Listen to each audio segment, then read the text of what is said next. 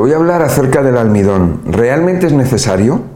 Consumimos mucho almidón, muchos cereales, lo que son las harinas como el trigo, el centeno, la cebada, la avena, el maíz, eh, el camut, la espelta, el arroz, etcétera, etcétera, la patata, todo eso, todo eso que es, esos son hidratos de carbono, pero son hidratos de carbono complejos. ¿Realmente nuestro cuerpo los necesita? Vamos a hablar de eso en este vídeo. Mi nombre es Miguel Ángel Ruiz y esta es la hora de Miguel Ángel. Bueno, en primer lugar, ¿de qué se alimentan nuestras células? Nuestras células se alimentan de la luz del sol, se alimentan del agua, se alimentan del aire y se alimentan de micronutrientes. En el aire que hay, micronutrientes. En los alimentos que hay, bueno, hay macronutrientes, pero realmente nuestro cuerpo no se alimenta de ellos. Nuestras células lo que necesitan son los micronutrientes. Hay un proceso que se llama la digestión, donde se supone que esos macronutrientes se van a transformar en micronutrientes, que de eso es de lo que se, se, nutre nuestra célula. Nuestra célula no se nutre de carne o de pescado, no se nutre de huevos, no se nutre de pan, no se nutre de helados ni de chocolate, no se nutre no se nutre de ello, son macronutrientes y esos macronutrientes como digo, no le sirven para nada a la célula. La célula necesita micronutrientes. ¿Dónde están los micronutrientes? Los tenemos en el aire, el oxígeno, el hidrógeno, el carbono, el nitrógeno. El agua que tiene H2O, hidrógeno y oxígeno. El sol, ¿qué es lo que tiene? Tiene fotones. ¿De qué se alimentan las plantas? de la luz del sol, del agua y de los minerales de la tierra. Nosotros exactamente igual. Los seres vivos de este planeta exactamente igual. Hay un proceso de digestión donde esos macronutrientes se van a transformar en micronutrientes. Bien, vamos a ver una cosa y vamos a meternos en estos macronutrientes. Y lo que quiero que veamos es nosotros los seres humanos, ¿por qué comemos alimentos que llevan tanta mezcla, cuando realmente si tú observas en la naturaleza, los, todos los seres vivos que hay en el planeta se alimentan de forma sencilla, se alimentan de un solo producto normalmente. O sea, un león se come a una cebra o a una gacela o se come a otro animal. Una gacela ¿Qué come? Come hierba. Bueno, hierba o flores. Un caballo que come, pues come hierba o flores. Una vaca que come, depende de la vaca. Hay vacas, las vacas realmente comen hierba, ¿no? Pero las vacas que las están engordando les están dando algo que no es hierba o algo que lleva, además de la hierba, otras cosas. ¿Cómo puede ser soja, maíz, etcétera, etcétera? Que eso es lo que se llama pienso. ¿Sabes lo que comen las vacas en la India? Y digo las vacas que viven en Nueva Delhi, en Calcuta, en Bombay, en estas ciudades, macro ciudades, donde, bueno, sabemos que la vaca es sagrada. Yo he estado en la India y he visto las vacas y he visto lo que comían las vacas. Tú imagínate en una ciudad donde no hay hierba, donde no hay árboles, donde no hay nada verde que comer. La vaca en la India es sagrada no tienen nada que comer. ¿De qué come? Pues de las ofrendas que le baja a la gente. Las personas les bajan su comida. ¿Qué comen los hindúes? Comen arroz, comen lentejas, comen vegetales, comen un queso que se llama panir. Eso es lo que le dan a la vaca, con mucho picante. Lleva mucho picante. La comida hindú es tremendamente picante. Eso es lo que come una vaca. Si tú hablas con una vaca y le preguntas a la vaca, oiga usted, esto que come usted, esto eh, le parece bien, la vaca te va a decir, sí, es lo que llevo comiendo toda la vida. Lo han comido también mis padres y mis abuelos. Es nuestra alimentación. Y yo le diría, pero usted no sabe que es mejor comer hierba, que la hierba es mejor para usted. La vaca me diría, oiga, usted no sabe lo que me está diciendo, no me cuente tonterías, yo sé lo que es mi alimentación. Esa vaca ha perdido el instinto. Esa vaca está equivocada, igual que nosotros los seres humanos. Bueno, vamos a volver otra vez a los micronutrientes y a los macronutrientes, porque al fin y al la, la vaca, como cualquier ser vivo, como nosotros, en los alimentos, en los alimentos que por lo general, y digo por lo general, puede haber macronutrientes a través de la digestión, la digestión lo que va a convertir esos macronutrientes en micronutrientes. ¿De acuerdo? Bien. Micronutrientes, que son las vitaminas, los minerales, por supuesto que el agua, el aire y la luz del sol. Vitaminas, minerales, aminoácidos, ácidos grasos esenciales provenientes de las grasas, azúcares y otros principios activos, antioxidantes, carotenoides, etcétera, etcétera. Bien, vamos a ver una cosa, vamos a ver una cosa. Nosotros los humanos, cuando comemos, ¿pensamos en nuestras células? ¿O en qué pensamos? Pensamos en nuestra barriga, pensamos en nuestra satisfacción, en que nos guste. Nuestros sentidos nos están dominando. Nosotros hemos perdido el instinto y estamos comiendo cosas que nos llevan a los problemas de salud. Solamente hay que entrar en un supermercado y ver la cantidad de pseudoalimentos que hay. Las mezclas tan impresionantes, la aberración alimentaria que nos va a producir problemas de salud igual que se lo produce la comida que le bajan a la vaca sagrada, igual, que está comiendo lo que no debe de comer. Igual que las vacas a las que las están dando pienso, que están comiendo lo que no deben de comer, porque se lo dan para engordarlas. Yo soy de pueblo de vacas y sé lo que comen las vacas. Sé que no comen ni arroz, ni maíz, ni tomate, ni patatas, ni chuletas. Comen hierba. Eso es lo que comen las vacas. A las vacas de la India se les ha olvidado y a nosotros, a los seres humanos, probablemente también. Los humanos hemos perdido, hemos perdido, al igual que las vacas de la India, hemos perdido el instinto. Vamos a ver por qué. Porque si tú ves la composición de un alimento, cuando ves la composición de un alimento, dices, bueno, vamos a ver, vamos a ver qué tiene este alimento. Vamos a ver realmente si me sirve o no me sirve. Y voy a poner un ejemplo. Unos garbanzos. Te comes un buen plato de garbanzos, ya sea de cocido madrileño o pueden ser de faves, una fabada asturiana o, o judías en Cantabria el cocido montañés, lo que quieras. Te comes unas legumbres o unas lentejas ¿Qué es lo que ocurre? ¿Cuánto tiempo lleva digerir unas lentejas o unos garbanzos o unas judías? Muchas horas, ¿verdad? Probablemente hoy las comes y al día siguiente todavía sigues con gases, el intestino inflamado. ¿Tú crees que eso se ha absorbido?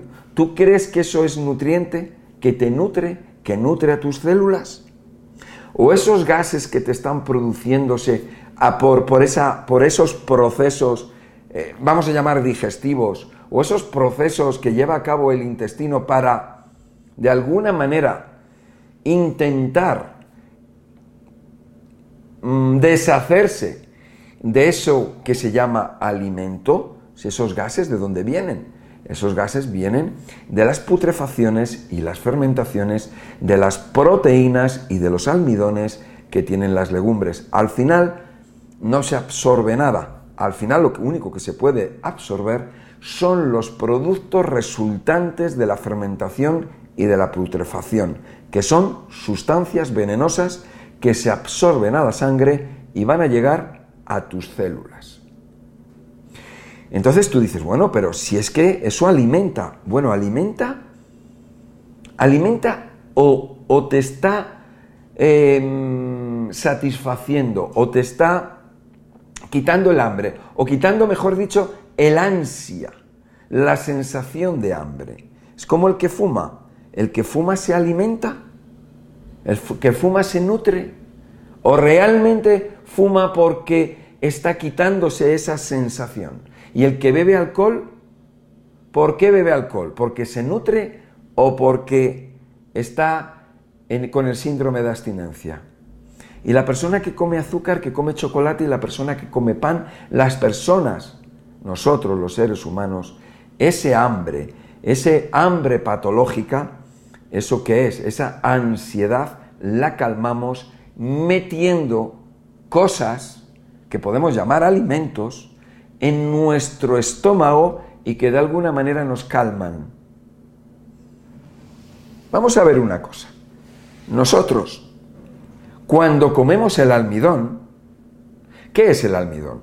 El almidón es un polisacárido. Dentro nuestro cuerpo, nuestro cuerpo lo que necesita son azúcares. O sea, el proceso de digestión es para transformar un polisacárido, poli significa muchos, muchas moléculas de azúcar, eso es un almidón, muchas moléculas de azúcar, ese almidón se tiene que transformar a través de la digestión en glucosa. Es un monosacárido. ¿Por qué no tomamos solamente glucosa? ¿Por qué tenemos que comer el almidón? ¿Por qué tenemos que, eh, se tiene que llevar a cabo ese proceso de digestión con todo ese gasto, con toda esa pesadez, con esa posible fermentación y que al final no se transforme en glucosa, que realmente es lo que necesitan las células? Vamos a hablar de la fructosa. La fructosa es igual que la glucosa, es un monosacárido. ¿Dónde está la fructosa? En la fruta. ¿De qué se alimentan nuestras células? De monosacáridos. Nuestras células no se alimentan de arroz, no se alimentan de trigo, no se alimentan de patata ni de maíz, no. Se alimentarían de la glucosa o de la fructosa. Por lo tanto, vamos a comer fruta porque la fruta es fructosa. Es que de hecho, ese proceso de digestión es como no podemos absorber los polisacáridos, como no podemos absorber el almidón, se tiene que transformar de alguna manera en algo que es la glucosa. La glucosa no necesita digestión. La glucosa se absorbe directamente. La fructosa, igual que la glucosa, no necesita digestión. Tú comes fruta, la masticas bien y en pocos minutos esa fructosa que has comido sin digestión pasa a tu sangre, pasa a tus células. Vamos a ver la composición de lo que son los hidratos de carbono los hidratos de carbono, y digo todos ellos, aunque unos son más grandes y otros más pequeños, es lo mismo. Es lo mismo porque un polisacárido, o sea, un almidón, eh, está compuesto, tiene la misma composición que un monosacárido. Lo que pasa que un monosacárido, vamos a llamarlo que sería una molécula, un disacárido son dos moléculas y un polisacárido son muchas moléculas. Por ejemplo, Vamos a suponer una zanahoria, una zanahoria que es un polisacárido. Si esa zanahoria tú te la comes, pues bueno, tiene un saborcito, pero cuando tú la calientas, endulza, porque se rompen esos polisacáridos y entonces se van a transformar en monosacáridos. Monosacáridos de fructosa que, eh, ¿ves? Está dulce, está dulce, ¿no? Bueno, vamos a ver, ¿qué es un hidrato de carbono? Un hidrato de carbono todos los hidratos de carbono están compuestos de carbono, hidrógeno y oxígeno. Esa es la estructura molecular de un hidrato de carbono. Me da igual si es azúcar, si es, o sea, sacarosa, azúcar blanco o azúcar moreno, si es glucosa, si es miel, si es fructosa de la fruta, o si es patata, o trigo, o maíz. Esto es la estructura de un hidrato de carbono, un carbohidrato. Carbón, carbono, hidrógeno y oxígeno. Y yo me pregunto, y yo te pregunto a ti, ¿de dónde podemos conseguir oxígeno? ¿Dónde está el oxígeno? ¿Dónde está el hidrógeno? ¿Dónde está el carbono? En el aire, ¿no? Aquí ahora te puedes empezar a preguntar, ah, ahora yo entiendo por qué hay personas que hacen ayunos o que viven del aire. Lo puedo entender, lo puedo entender.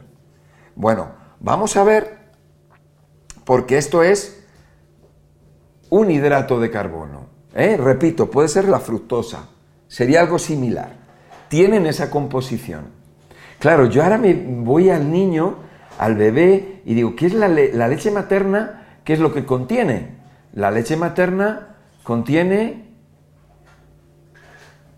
lactosa. Lo que más tiene una, la leche materna es lactosa, que tiene casi un 7,5%. Está compuesta de azúcar, está compuesta de esto. Y tiene muy poca proteína, tiene 0.9% de proteína. Pero bueno, vamos a ver una cosa, vamos a ver una cosa. Esto que viene aquí, esto es la composición de las grasas, la estructura de la grasa. Y, una, y la grasa o los ácidos grasos, ¿de qué están compuestos? Oxígeno, carbono, hidrógeno. Es una estructura diferente, pero los componentes son los mismos. Oxígeno, hidrógeno y carbono. Ah, ahora puedo entender por qué cuando uno come pan engorda. Ahora puedo entender por qué las personas que comen chocolate engordan. Ahora puedo entender por qué una persona que come pan, que come maíz, que come arroz, engorda. Ahora lo entiendo. ¿Por qué? Porque nuestro cuerpo puede transformar, tiene la capacidad de transformar, y eso lo sabemos, los azúcares o los hidratos, o los hidratos de carbono, los puede transformar en grasa. ¡Wow! ¿No? Esto que estoy mostrando aquí es la realidad, es la composición química, la estructura química, la estructura de lo que es esas cosas que comemos. ¡Wow! Impresionante, ¿no? Bueno, vamos a ver las proteínas o llamados aminoácidos, a ver cuál es su composición. Mira la composición. Oxígeno, carbono e hidrógeno. Anda, eso yo no lo sabía, ¿verdad? No lo sabías. Carbono, oxígeno hidrógeno. Vemos aquí la N de nitrógeno. Hay aminoácidos que tienen nitrógeno. Hay otros aminoácidos que tendrían la letra S de azufre. La letra R significa enlace, donde se van a enlazar o se van a repetir estas estructuras, se van a repetir. Pero básicamente es de esto de lo que está formado. Oxígeno, carbono e hidrógeno. Puede contener nitrógeno puede contener azufre. Igual que las grasas, igual que los hidratos de carbono. Por lo tanto, nuestro cuerpo, nuestro organismo, pero ya quiero, no solamente quiero que veamos nuestro organismo, el de los humanos, porque estaríamos como limitados. Vamos a ir a los chimpancés, vamos a ir a los gorilas, vamos a ir a los leones, vamos a ir a cualquier animal del planeta. Ellos respiran, están respirando, ellos consumen agua. Vamos a ver por qué un toro, que un toro lo que come es hierba, que básicamente ese toro lo que está tomando es una hierba que tiene clorofila y que son polisacáridos, es fibra, la fibra es un polisacárido, y componentes que tiene esa fibra que son azúcares, ¿por qué un toro es tan fuerte? ¿Por qué un toro tiene tantos músculos? ¿Por qué un caballo tiene tantos músculos? ¿Por qué una vaca tiene tanto músculo? ¿Por qué una cebra tiene tanto músculo? ¿Por qué un, por qué un eh, iba a decir un saltamontes, ¿no? ¿Por qué un canguro tiene tanto músculo? ¿Por qué una ballena? Bueno, cualquier ser vivo, ¿no? Pero si nos metemos, nos enfocamos, por ejemplo, en los herbívoros, en los vegetarianos, en el elefante, en el hipopótamo, en el rinoceronte, en la jirafa, estos grandes eh, animales, animales en este caso, muchos de ellos de los que, los que estoy comentando, mamíferos, herbívoros, ¿por qué tienen esa musculatura, esa fuerza, esa potencia y esa vitalidad, porque están comiendo los alimentos adecuados y en este caso están consumiendo alimentos que lo que tienen es carbono, hidrógeno y oxígeno y respiran carbono, hidrógeno y oxígeno. Eso es lo que están lo que están consumiendo y eso es de lo que se están nutriendo.